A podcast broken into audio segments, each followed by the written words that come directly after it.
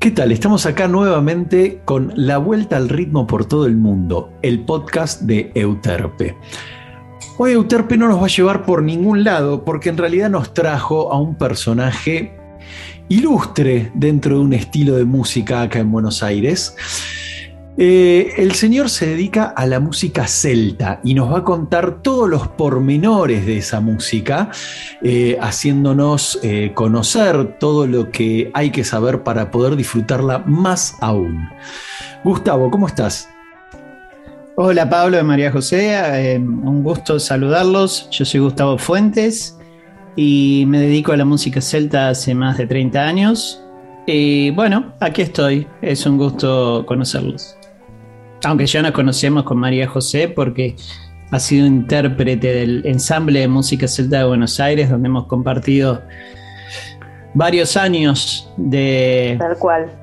De, tocadas y, además de conciertos y además eh, ha sido parte de mi último disco de Almas en Vuelo, donde ha, ha grabado ahí unos chelos en, ese disco. Buenísimo. Un disco precioso. Eh, aparte. ¿Dónde lo podemos escuchar el disco? En Spotify o en YouTube. Buenísimo. Almas en vuelo. Claro, te contaba, Pablo, que aparte, eh, si lo pudieran encontrar en físico, el disco, es un objeto artístico muy bello. Ah, mira qué bueno. Aparte del contenido, eh, con obras de Gustavo, eh, el objeto es un objeto libro disco, digamos, una cosa así. Es, muy, muy, muy bello. Muy un libro disco, sí. Está en venta en Mercado Libre. Buenísimo, buenísimo. Bueno, muy recomendable para todos. Gustavo, eh, contanos un poco, porque cuando uno toca, nosotros en Euterpe hemos intentado eh, interpretar temas celtas, uno se encuentra con un montón de ritmos. Uno se encuentra con la música celta y se encuentra que hay aires, que hay gigas, que hay fiddles, que hay... Eh, bueno, hay un montón de como ritmos y variables de lo que es la música celta. Contanos un poco de todo eso, por favor. Bueno, en principio lo que hay que tener en cuenta es que la música celta es la música de los pueblos de origen celta. No es la música de los celtas que se extinguieron en el siglo II a.C. La música celta es la música de los pueblos de origen celta. Estos pueblos son Irlanda, Escocia, Gales, Galicia, Asturias, la Bretaña francesa y dos territorios muy chiquitos. Uno es la isla de Man, eh, que está ahí entre medio, entre Irlanda y e Inglaterra. Y, la isla grande de Inglaterra, claro. Eh, y el otro es Cornualles, que es la puntita de abajo de la isla, justamente, eh, abajo de Gales. Ah, entonces, cuando hablamos de la música celta, hablamos de estos pueblos que tienen una raíz en común, una raíz cultural en común, que, que son justamente los celtas. Eh, a partir de ahí se abren un montón de panoramas de rítmicas porque cada, cada pueblo tiene sus propias rítmicas, si bien están emparentadas. Eh, hay ritmos en Galicia como la muñeira que tienen que ver con ritmos eh, irlandeses como, como los shakes que vos nombraste, las gigas. pero bueno, entonces ahí sí se abre un panorama bastante grande donde tenemos por un lado las canciones las canciones cantadas, que son en muchos casos puede ser el principio de lo que es hoy la, balada. En otros casos eh, hay muchas danzas, ah, como vos nombraste, los jigs, los reels, eh, las muñeras, la jota en, en, Irlanda, en Galicia, digo. Ah, la jota es un eh, ritmo celta. No, la jota es un, un ritmo eh, español que no es oriundo de Galicia, justamente en el idioma gallego la letra J no existe, entonces la J se llama J por la letra J. Ah, en Galicia no existe la J y es un ritmo que llegó en el siglo XVI, XVII y se formó en Galicia una especie de nueva J donde es algo absolutamente popular la J, pero la J en Galicia es con X. no es con J como la J aragonesa. Eh, entonces, no tiene un origen celta la J. La J gallega tiene un origen que viene de, otros, de otros lugares de, España, claro, de otros lugares del continente. Pero sí es una danza que es súper famosa, es súper popular en Galicia, ¿no es cierto? Todos los que somos, eh, que tenemos familiares gallegos, sabemos esto de la jota y la muñeira que se baila en, todas las. ¿Vos sos, de familia, ¿Vos sos de familia gallega? Sí, claro, mis abuelos eran gallegos, sí. Ah, entonces tenés, digamos, raíces celtas que, te llevaron a enamorarte de esta música en primera instancia o cómo llegaste a tocar claro, música vos sabés que yo, quería preguntarle eso, porque Gustavo es un pionero del género en, nuestro país. Y entonces, bueno, ¿cómo, ¿cómo fue que de una formación, supongo, académica, pasaste a, a dedicarte a este género y este estilo y estos estilos? Mira, yo de muy chico eh, estudiaba en el conservatorio en Banfield, en el Julián Aguirre de los 11. Eh, estudiaba saxo eh, con el maestro Moscoso y, y ahí en mi adolescencia, a los 14, 15 años, tenía una actividad musical exagerada, podría decir. Tocaban grupos de, rock barriales, eh, eh, me metía en todo lo que podía. Y entre ellos estaba en el coro de la Catedral de Lomas, donde cantaba el repertorio, obviamente, eclesiástico, ¿no es cierto? Eh, cantábamos para los casamientos y hacíamos conciertos también, dirigidos por el maestro Hospital. un día viene un compañero de coro con una mochila y de la mochila salía, salía algo que digo, ¿qué es eso? Y resultó que era una gaita. Entonces ahí me cuenta que había un grupo de delirantes en ese momento que se estaban juntando en Lomas, formando una banda de gaiteros. Y me dijo, hacen música celta. Y yo fue la primera vez en mi existencia que escuché ese término. Te estoy hablando del año 86, 85, 86. Entonces me dice, ¿no querés venir a tocar la gaita? Y le digo, no, pero yo estoy juntando plata para comprarme un saxo. Dice, no, pero te la dan gratis. Y cuando dijo la palabra gratis dije, esta es la mía, vamos. claro, algo gratis, una gaita. Claro, una gaita, me dan una gaita gratis, me la prestan. Y bueno, fui y no había más gaitas, estaban todas ocupadas. Eh, ahí me encontré con dos, dos genios pioneros que fueron Manuel Castro y Eliseo Maguas y, me dijeron, hay más gaitas. Están, eh, dice, pero está esta flautita que se llama Ting Whistle.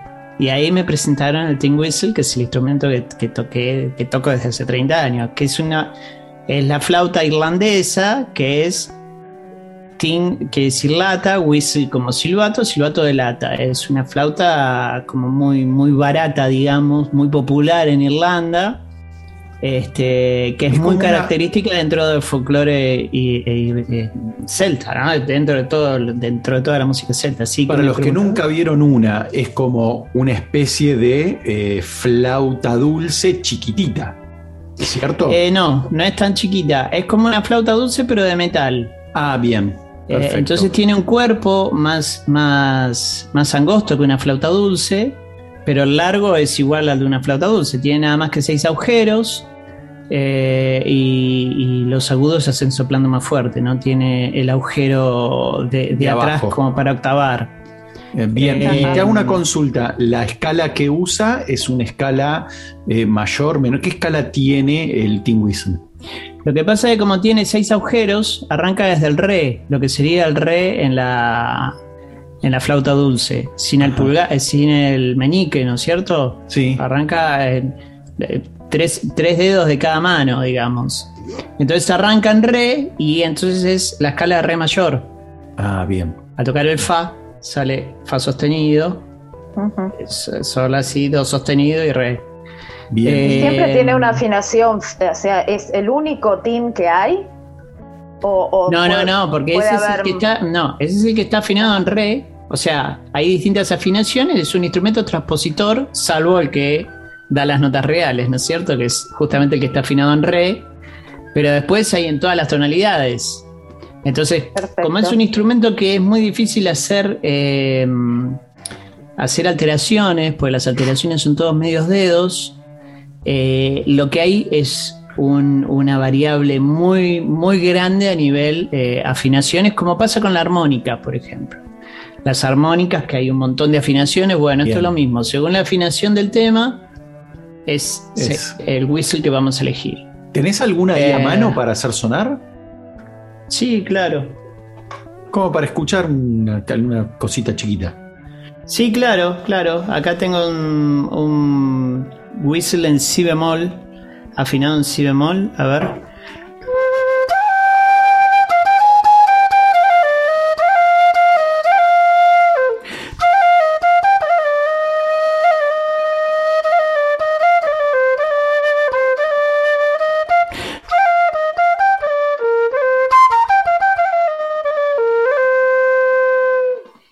Qué lindo sonido que tiene. Sí.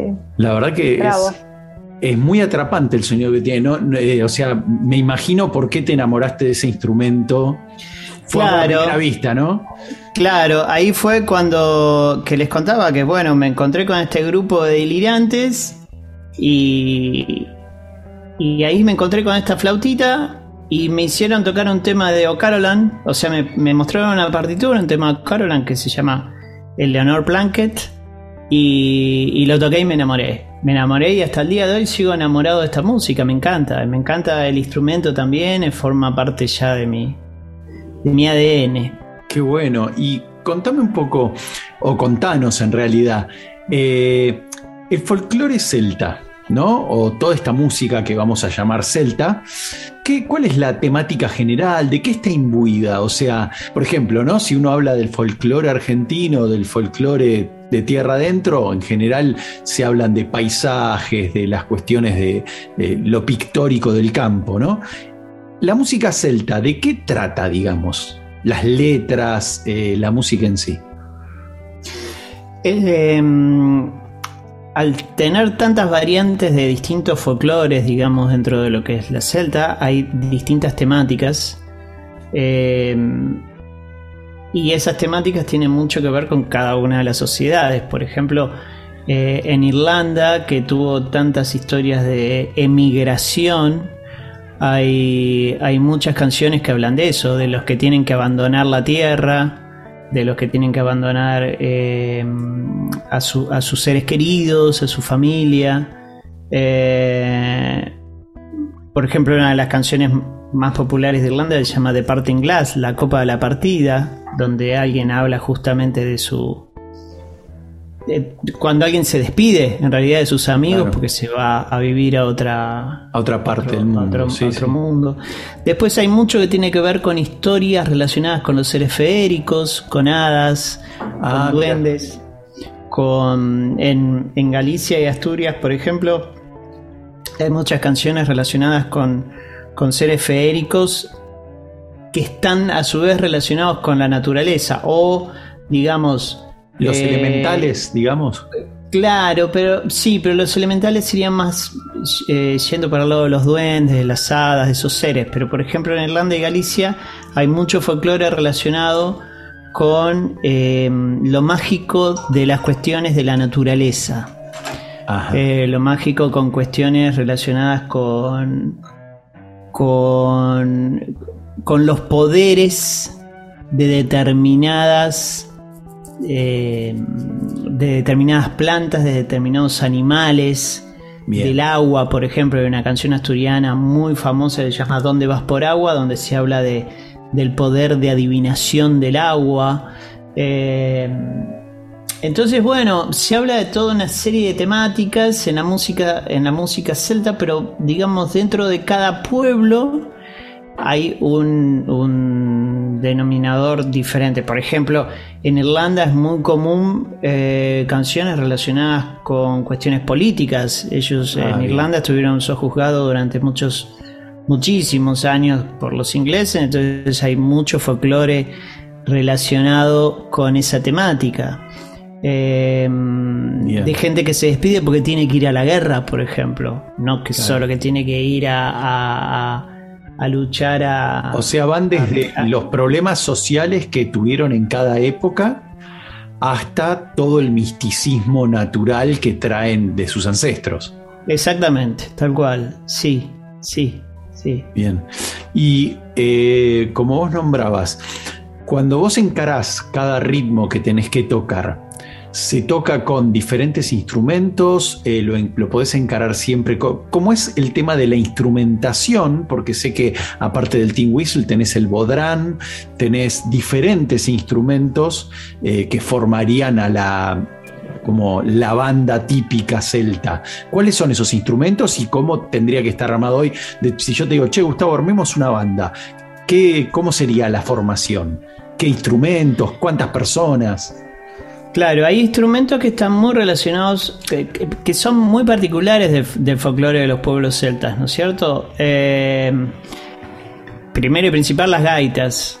La gaita gallega, la gaita asturiana, por un lado, la gaita escocesa por otro. ¿Qué diferencia tienen? Porque nombrás tres gaitas como. A mí me decís gaita y para mí son tres instrumentos iguales. Pero al nombrarlas por país, ¿tienen alguna diferencia? Sí, claro.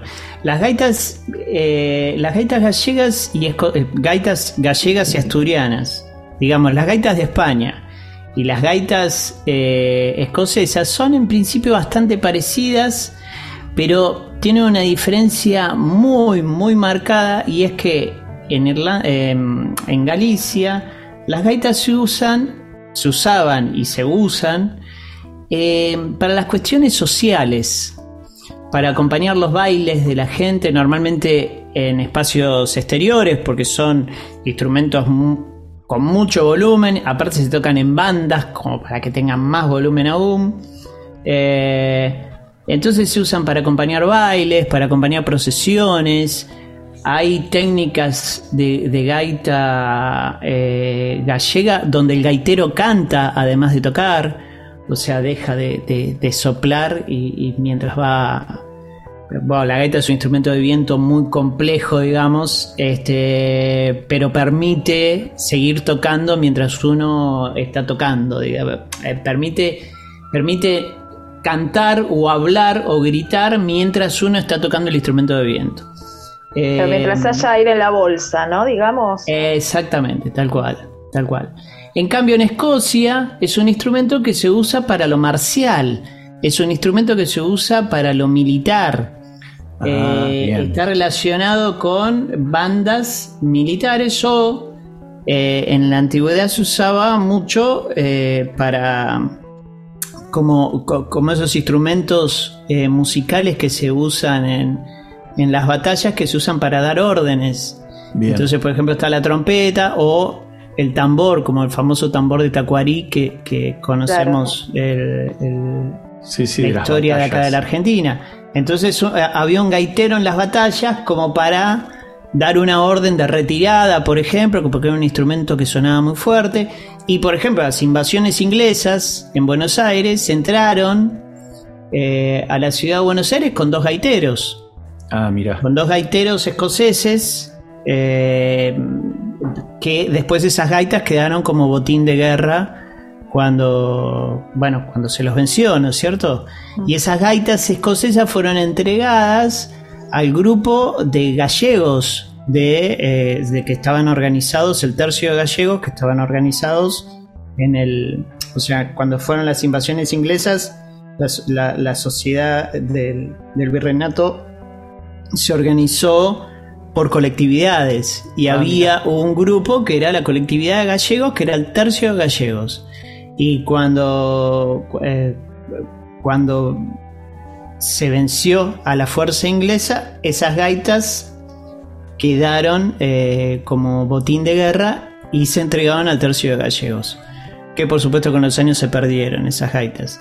Pero a lo que voy es que la gran diferencia de esas gaitas es el uso que se les da. Entonces, a partir de ahí, eh, organológicamente el instrumento cambia. ¿Por qué? Porque no es lo mismo estar tocando, en algunos casos hasta sentado, o, caminando, o gritando, que otra cosa es estar marchando con un instrumento que exige eh, otra, postura, posición física, otra posición, otra posición física y otro volumen también, porque si, si estamos hablando de que se va a usar el instrumento para, para estar en una, para de una batalla, tiene que tener un volumen eh, razonable a eso. Y luego está la, la, gaita irlandesa que se llama William Pipe, este, que es otro mundo. La gaita irlandesa es una gaita para tocar en interiores, para tocar eh, dentro de casas. Entonces tiene un volumen mucho más, más, más bajo que las otras gaitas. Eh, y, y, tiene un sistema muy extraño, o sea, la gaita tiene una bolsa que se llena de aire y de esa bolsa salen tubos o sea, ese aire sale por distintos tubos y hace sonar distintos tubos. Bien. Este. Y, la gaita gallega, la gaita asturiana, la gaita escocesa tiene un soplete por donde se sopla y se llena esa bolsa. En cambio, la gaita, la gaita irlandesa eh, tiene un, un, sistema de que con el otro brazo se eh, em, tiene atado un fuelle parecido a los que se usan para atizar el fuego. Tiene atado en el codo y en la cintura un fuelle que llena la bolsa y que con eso se hace sonar. O sea, no se sopla, es un instrumento que no se sopla. Mira vos. Eh, es un instrumento muy complejo que se puede ver en YouTube poniendo gaita irlandesa van a encontrar un montón de ejemplos. Es un instrumento que se toca sentado, por ejemplo, cuando la gaita escocesa o la gaita gallega se toca parado, se toca caminando. La gaita irlandesa es, eh, es mucho más... Eh, Reducida. Más, más reducido, más para, más para grupo. Vos me preguntabas ¿Qué, eh, ¿qué, instrumento sería para formar un grupo? Bueno, para formar un grupo una gaita irlandesa. Bien. La gaita gallega, la gaita escocesa puede servir para un tema en particular, este, porque dentro de un grupo tiene demasiado volumen. Eh, ahí tenemos entonces el mundo de las gaitas. Después tenemos los, los del resto de los instrumentos de viento, el tin whistle, que es el instrumento del que hablábamos, la flauta tan particular de, Irlanda. Después del tin whistle está el low whistle, que es parecido al tin whistle, pero más grave, que tiene una tesitura parecida a la de una flauta irlandesa, a una flauta traversa, exacto. Eh, después hay flautas traversas hechas eh, con un modelo, digamos, más irlandés, que son flautas de madera, eh, con un sonido más, más dulce que las flautas tradicionales que conocemos. Y, mm, y después el instrumento de percusión, el bodrón, ¿no es cierto?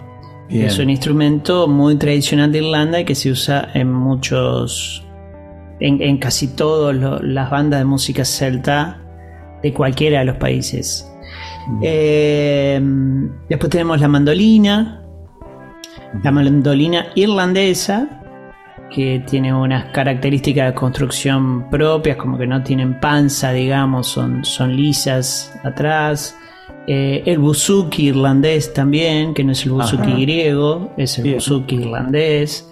Eh, la concertina es un instrumento muy usado en la música celta que la concertina es como si fuera una especie de bandoneón, pero más chiquitito. Sí, sí, sí, sí. Eh, el que tocaba Brutus, el amigo Popeye. Ah, bien. Este, claro. La concertina. Eh, y después, bueno, tenemos en Galicia muchos instrumentos de percusión, como la. En Galicia y Asturias, ¿no? La pandereta, las cunyas, que son las, las vieiras, las, las, que se comen, se raspan y tienen ese sonido tan particular. Bien. Este, y después, bueno, se usan instrumentos que, tiene, que están relacionados con el folclore de, todos los pueblos, guitarras, violines. Claro. Chelo para dar una para darle cuerpo al, al grupo. Bueno, claro, a partir de ahí ya tenemos un mundo más relacionado con el mundo de la música popular que con el mundo de la música de los pueblos celtas, digamos. Bien, y, la música esta vos estabas contando que se usaba para procesiones, para fiestas, o sea, es la música que se usaba en la vida cotidiana en estos pueblos. para todo, desde un casamiento hasta una procesión fúnebre y para una despedida. Es que la música en la antigüedad se usaba para esto. Bien. Para, para. Creo que hoy por hoy también. Es para ocupar todas las, las posibilidades sociales que, que, se pueda. que uno se le pueda ocurrir. Música desde un bautismo hasta un entierro. Eh... Bien, bien. Lo que te quería proponer era lo siguiente, vamos a escuchar si te parece unos temas, unas gigas que hemos interpretado con eh, Euterpe y eh, luego seguimos hablando un poco más de estos ritmos. ¿Te parece? Vamos a escuchar este... Dale, me parece bárbaro. Dale, gracias.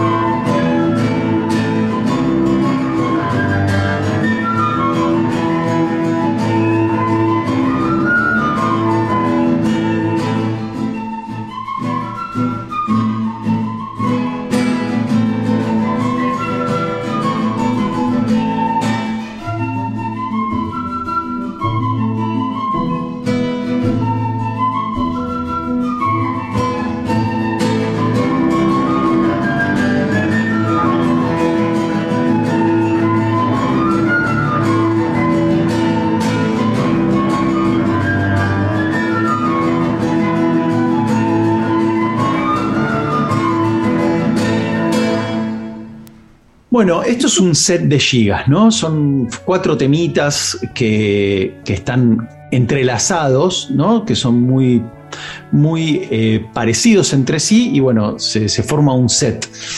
Eh, contanos de todos los ritmos que hay dentro de la música celta, ¿cuál es tu preferido? ¿Cuál es el que más te gusta tocar? Me gusta mucho tocar jigs, sí, irlandeses, y me gusta mucho tocar eh, las muñeiras. Las muñeiras gallegas me, no sé, me pasa algo a nivel físico cuando toco las muñeras. Ah, no lo puedo explicar. Sí, es como una...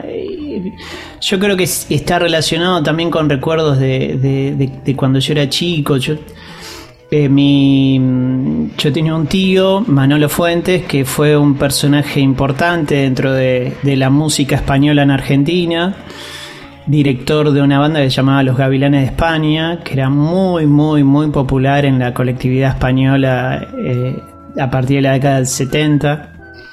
Eh, tiene discos editados, eh, tocaban en todas las fiestas gallegas y españolas que uno se pueda imaginar. y yo de chico, nada, esos discos estaban en el Winco y se escuchaban y, y cuando, cuando toco una muñeira se me viene toda esa morriña, como dicen los gallegos, que es algo, la morriña es algo así como, como la nostalgia, ¿no? Se me viene toda esa morriña de los recuerdos familiares, de mis tíos, de mi papá, de, las fiestas familiares en el galpón eh, de mi viejo que era mecánico, entonces las fiestas se hacían en el galpón, se tapaban las herramientas, se echaba cal en el piso y eran, eran fiestas que, que, que duraban hasta la madrugada. O sea, es como que se me viene todo eso encima y yo toco una muñeira y es como que la siento físicamente, digamos. Mirá qué bueno. Es una emoción muy, muy linda. Y cuando tocamos en el centro asturiano, que tocamos en noviembre del 2019, que fue la última fecha que hicimos antes de que, de que empezara la, la pandemia, y que vamos a volver a tocar ahora dentro de 15 días, el, el- el- el 24 de septiembre. Ah, mirá qué bueno. En ¿A ese- qué hora es? en ese espacio- Contanos, contanos dónde, a qué hora, cuándo, danos, pasanos el chivo. Es el viernes 24 de septiembre en, en el centro asturiano, que es en Solís, a la vuelta de Belgrano, eh, de la avenida Belgrano, eh, no sé el número exacto. Que son Eh, esas 400. Sí. Y, y es a las 21 horas. Vamos a estar tocando con el quinteto junto con Zapa, la, la banda de gaiteros escoceses, eh, la banda más grande de gaiteros escoceses de la Argentina, que son de zona sur. Qué bueno. South American Piping Association. Una sala que es impresionante, que es la sala del centro asturiano, donde justamente fue un espacio donde mi tío tocó durante muchísimos años en fiestas de, de, casamientos, en cumpleaños de 15, y es un salón enorme eh, que tiene un piso gigante que para los conciertos se baja, es un, un lugar que tiene 100 años, pero el piso está construido así hace 100 años, tiene todo un sistema de engranajes rarísimo y muy loco que se ve abajo del, suelo, por supuesto, y todo el piso se baja para darle inclinación para poder ver el escenario. Es una sala impresionante de la ciudad de Buenos Aires donde justamente cuando toco una muñera en ese lugar o toco música gallega o toco música asturiana es como que lo siente a nivel cuerpo. Es, es una cosa inexplicable, me encanta. En el quinteto, ¿vos qué, qué instrumento tocas? Yo toco eh, los tin whistle, el low whistle y toco piano también. Toco teclado. Bien, bien. Y- ¿Y, qué formación tiene? O sea, el quinteto sería vos en el Team Whistle, después que tienen un baterista. Otra o- flauta, tenemos otra flauta, este, flauta traversa, en realidad, para, para darle más cuerpo a lo que yo hago. O sea, para que juegue con mi, con mi tin whistle, que es más agudo, la flauta traversa, eh, guitarra, cello y percusión, que es bodrán, Ah, básicamente. bien, básicamente. Y, y tenemos en general alguna cantante invitada. Esta vez va a ser Laura Rosas, una cantante muy, muy interesante, con un- una voz eh, que viene de la lírica, muy, muy interesante. Bueno, qué Eh, lindo, lindo espectáculo para ver. Entonces, Sí, nos dijiste y el una emoción para volver a, a- nuevamente a los escenarios, ¿no? viernes Tal cual. 24 de septiembre, 21 horas. 21 horas en el centro asturiano. Bueno, Así ya es, están las todos entradas avisados. est- las entradas están en passline.com, pero también se pueden comprar ahí en el, en el mismo concierto. Buenísimo. Eh, vos comentaste que, la, la- que hacían un set de jigs sí, y mm, tiene una lógica hacer esas obras en set. Ah, Y es contanos que, por qué. mm, En la música irlandesa, los, los jigs son en general cortos. Son, son danzas, pero son cortitas. Son. eh, duran eh, do- dos vueltitas de ocho compases. Entonces. eh, los músicos, como se juntaban y se juntan para tocar para que la gente baile, eh, lo que hace es hacer sets que es juntar un montón de esos diferentes diferentes canciones, diferentes cancioncitas cortitas este para, para no aburrirse, para no estar tocando todo el tiempo la misma canción que se repite un montón de veces. Claro. Entonces el juego en general es que ahí se elige a uno de los ejecutantes para que vaya presentando la canción nueva que va a venir. O sea, como que el set a veces se pauta y se dice, bueno, vamos a hacer estas tres canciones, estos tres o cuatro, eh, estas tres o cuatro chicks que todos conocemos. O si no, se hace de este, de este modo. Se empieza con uno y después hay alguien que es el que va a arrancar con el siguiente. Que es como una sorpresa cuál va a ser. Por supuesto todos los conocen el, el tema. pero no se sabe cuál va a ser, entonces están tocando y se espera a que ese arranque con el nuevo tema y ahí van todos detrás de ese, hacen dos vueltas de, ese jig y ahí va uno nuevo y de nuevo la sorpresa de ver con qué... Eh, con qué, con, qué tema nuevo sale eh, quien haya pautado esa, esa tarea. Este, es muy, muy divertido. Y los jigs, claro, como hay tantos, hay una cantidad enorme. Enorme, eh, y para recordarlos, en muchos casos tienen nombres muy ridículos, o sea que están puestos especialmente para recordarlo. Por ejemplo, hay uno que se llama La vaca de un cuerno, eh, La mujer sobre el césped. La, sí, sí. tiene nombres. Para relacionar la melodía con algo, porque si no. Exacto, tal cual. Tal cual, tal cual. Y no tiene nada que ver ni con. Eh, el tema no tiene nada que ver ni con una vaca, ni el otro tiene nada que ver con. Ni, no es una canción de amor, son danzas. Pero es un nombre para, para recordar así. Y si no, también tiene el nombre de quien lo creó. Eh, el chic ah, de Morrison, el chic de O'Carolan, el chic. Eh, porque. Para recordar, o la otra posibilidad es de una localidad donde se diga, bueno, este jig, ¿cuál hacemos? Si hagamos el que se hace en Dublin, entonces ese se conoce como el jig, el jig de Dublin. Bien, y este, contame un poco eh, compositores, porque O'Carolan lo nombraste varias veces. Eh, porque hay muchos que son anónimos, que han pasado de boca en boca o de oído a oído, podríamos decir. Ahora, ¿Qué compositores eh, se han dedicado a generar repertorio eh, dentro de esa música? Mirá, en lo que es la música tradicional, el único, único compositor que tiene nombre y apellido es Turlogo Carolan, que eh, es un compositor que está entre el siglo XVII y XVIII. Este, y que es el único que le quedó un nombre y que sus obras se reconocen como de su autoría. Tiene una enorme cantidad de obras, es una locura. La música de Carolan es una belleza total. Hay muchos discos enteros dedicados a Carolan de muchísimos intérpretes. Es un mundo, o Carolan es un mundo. Eh, después de Carolan no hay otro. Es ah, todo de autor anónimo. Todo de autor anónimo es todo de, boca en boca, como decías vos, ¿no? Sí, sí, sí, sí, de repetirse. Y en la actualidad. Claro, en la, en la eh, actualidad sí. En la actualidad, ¿qué pasa con ahí? Contanos un poco, ¿cuál es la movida en la actualidad? Claro, ahí, ahí sí, a nivel, a nivel compositivo, sí, en la actualidad hay, hay, hay otro mundo, porque eh, sí lo que hay desde no solo desde la actualidad, desde, desde yo qué sé, mediados del siglo XX, se empezó a componer basándose en el folclore de los pueblos de origen celta. Ah, bien. Entonces se empezó a componer, este, se empezaron a componer eh, gigas, se empezaron a componer muñeiras, se empezó a componer con nombre y apellido, pero eso ya no forma parte de la música tradicional. Sí forma parte de la música celta, porque lo hacemos en la música celta. Pero ya eh, eh, son temas más actuales y compositores más actuales. Bien. Que somos muchos.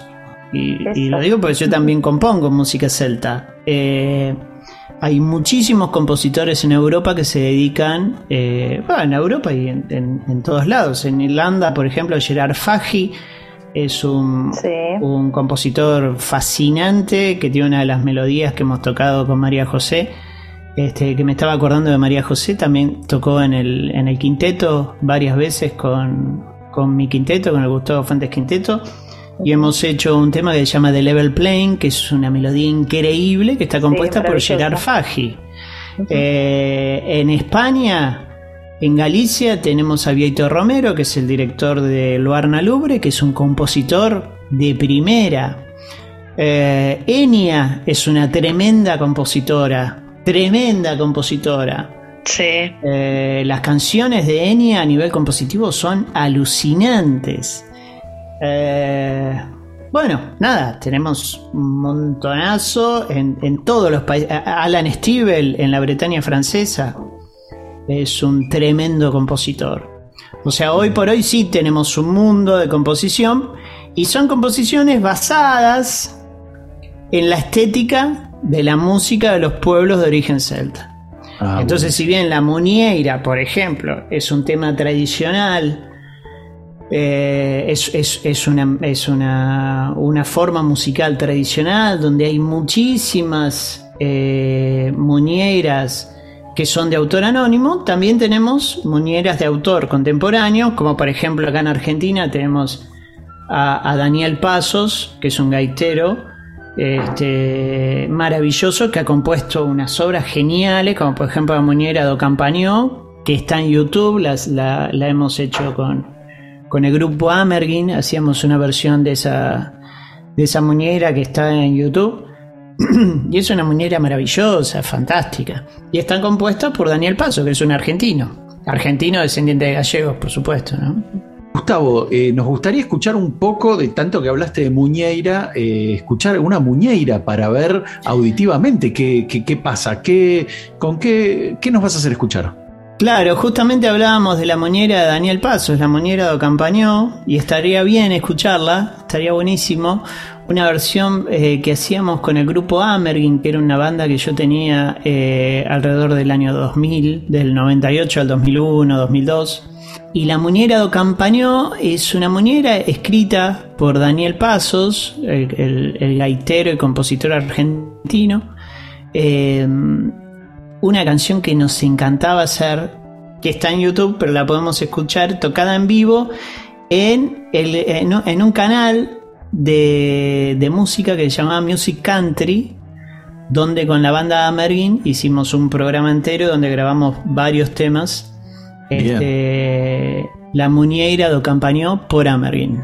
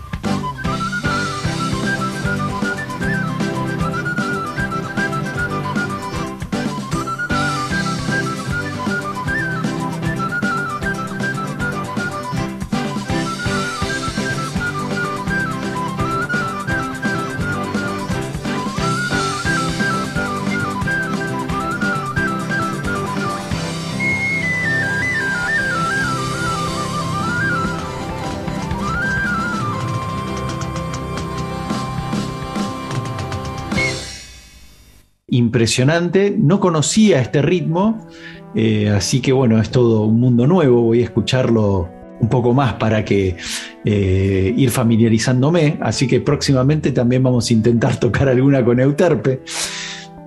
si te gusta la música gallega y si les gusta la música gallega, les recomiendo a la banda Milladoiro, que es la banda más antigua de música celta de Galicia. Ah, bien. Es una belleza absoluta lo que hacen. Hay conciertos enteros en YouTube para escuchar. Bueno, por supuesto tienen una cantidad de discos infernales. Pero Milladoiro es una locura para escuchar. Tocan un montonazo de instrumentos distintos. Eh, es, es, genial. Y después, por supuesto, tenemos a Carlos Núñez, el gaitero y flautista gallego. Eh, tenemos a Luarna Lubre en Galicia. Y tenemos a un par de gaiteras. Una se llama Susana Seibane, Cristina Pato es la otra. Eh, en Asturias está José Ángel Evia, el gaitero. Eh, bueno, hay un panorama muy grande de grupos. Me tiraste 10.000 nombres, ahora tengo que ponerme a escuchar todo eso. La mitad no lo conocía. Ahora es nuestro trabajo. Claro, así que te agradezco muchísimo, la verdad, te agradezco tu tiempo, la buena onda eh, y todo. Así que contanos o contale al público dónde te pueden encontrar en redes sociales, en YouTube, ¿tenés algún canal o algo donde puedan encontrar más eh, de lo que estás haciendo? Sí, en YouTube, eh, eh, como Gustavo Fuentes, Música Celta, está el canal. A partir de ahí se van abriendo otros canales. Está el canal del ensamble de Música Celta, donde tenemos videos, donde está acá nuestra compañera María José tocando también. Eh, tenemos en Spotify el, perfil de Gustavo Fuentes, donde hay varios de mis discos solistas. Después está el perfil de la banda Erisky, con K e Y, que es una banda que dirigí en los 90. Eh, la banda Amergint, Amergin, eh, también tenemos material en YouTube. Y en Instagram, eh, sí, estoy como Gustavo Fuentes Música Celta, creo que Fuentes Celtas el, el usuario.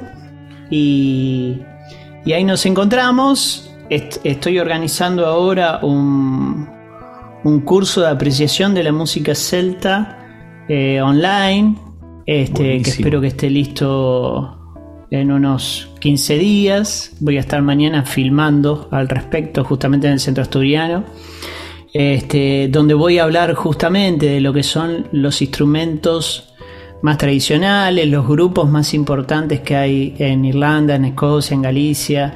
Este, pero es muy interesante poder hacerlo así porque voy hablando, por ejemplo, la gaita escocesa y pongo un pedacito de un video de la banda tocando, de un gaitero tocando, de es, muy lindo cómo, cuando tengas eh, toda la info sobre tu curso, las cosas que quieras promocionar, nosotros los martes en nuestra página de Instagram que es ensamble.euterpe que de paso les digo a, todos y a todas que ahí pueden encontrar nuestras novedades y estar ahí siempre al pie del cañón. al pie del cañón de todo lo que estamos haciendo, pero bueno, repito, los martes hacemos martes de recomendaciones y entonces ahí eh, siempre ponemos o alguna página o algún curso o alguna cosa que... Eh, que nos, parece, que vale la pena, claro, para difundir y enriquecernos. Excelente, bueno, yo les agradezco y los felicito también por el trabajo que hacen. De, Muchas gracias. Bueno, de difusión, de, de, de compartir lo, lo, que sea de, de, cualquier tipo de música, ¿no? No solo de la música celta, y, y hacerlo desde un, desde un lugar de, de conocimiento y también de sensibilidad, que está bueno, ¿no? Hablar un poquito de eso, de lo que se siente, de lo que, de lo que sentimos al hacer música, de lo que sentimos al escuchar música. Así que bueno, yo les agradezco, los felicito. También le digo al público, si quieren escuchar a María José, escuchen eh, el disco Almas en Vuelo de Gustavo Fuentes eh, en Spotify, donde hay temas donde tocó unos solos geniales. Bueno, y yo voy a invitar al público a escuchar a María José en cello, tocando eh, un solo hermoso que tocan un tema mío en Almas en Vuelo, en el disco Almas en Vuelo, que se encuentra en Spotify, Almas en Vuelo de Gustavo Fuentes. Y, y el tema se llama Luces Peregrinas, donde, donde María José toca un, solo precioso este, que, nos encanta y, nos encantó al momento de grabarlo y, hacerlo y compartirlo. Así que bueno, ahí, ahí pueden escuchar a María José. Eh, una alegría haber compartido eso. Bueno, Gustavo, te agradecemos. Ha sido un verdadero gusto y bueno, esperemos eh, cruzar escenarios prontamente y poder eh, compartir algo más que solo una charla.